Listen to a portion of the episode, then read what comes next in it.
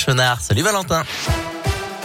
Bonjour Adrien, bonjour à tous. À la une de l'actualité, à huit jours du premier tour de l'élection présidentielle, Jean Lassalle était dans l'un aujourd'hui. On dit que Fabien Roussel se trouvait près de Lyon à Villeurbanne pour convaincre la gauche. Le candidat communiste a pendant plus d'une heure mis l'accent sur la lutte contre la fraude fiscale ainsi que l'optimisation fiscale tout aussi déloyale et antipatriotique selon lui, devant près de 4000 personnes d'après les organisateurs. Emmanuel Macron est lui entré dans l'arène avec son premier et unique meeting sur la scène de l'arène à Nanterre euh, tout à l'heure pour un discours de plus d'une heure. Enfin, Yannick Jadot était à Compiègne, Éric Zemmour à Aix-en-Provence. Ce dernier a appelé au vote des électeurs des Républicains qui se sont sentis trahis.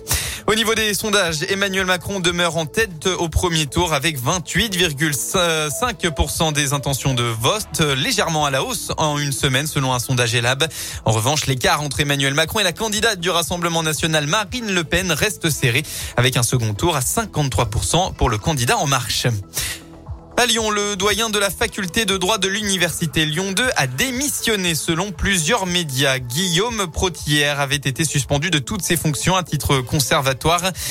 pour rappel, le 20 décembre dernier, selon nos confrères de rue 89 Lyon, euh, qui avait révélé le témoignage d'une étudiante qui le mettait en cause pour des violences sexuelles. D'abord tombée amoureuse de ce dernier, la femme de 22 ans avait ensuite décrit une relation d'emprise. Lui réfute toujours ses, ses accusations d'agression sexuelle.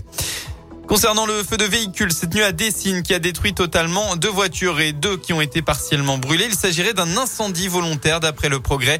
Pour rappel, le feu euh, s'est propagé à l'immeuble et a déclenché une fuite de gaz importante qui a nécessité l'évacuation de 38 occupants de l'immeuble le temps de l'intervention des soldats du feu. Les pompiers ont pu éteindre l'incendie. Au bout de deux heures, les habitants ont regagné leur habitation dans la nuit.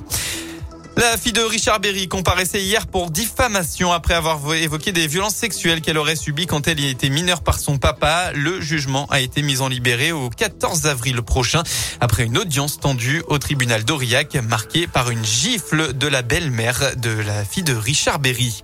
À l'étranger, plus de 3000 personnes ont fui la région de Mariupol en bus et voitures privées, ont annoncé les autorités ukrainiennes.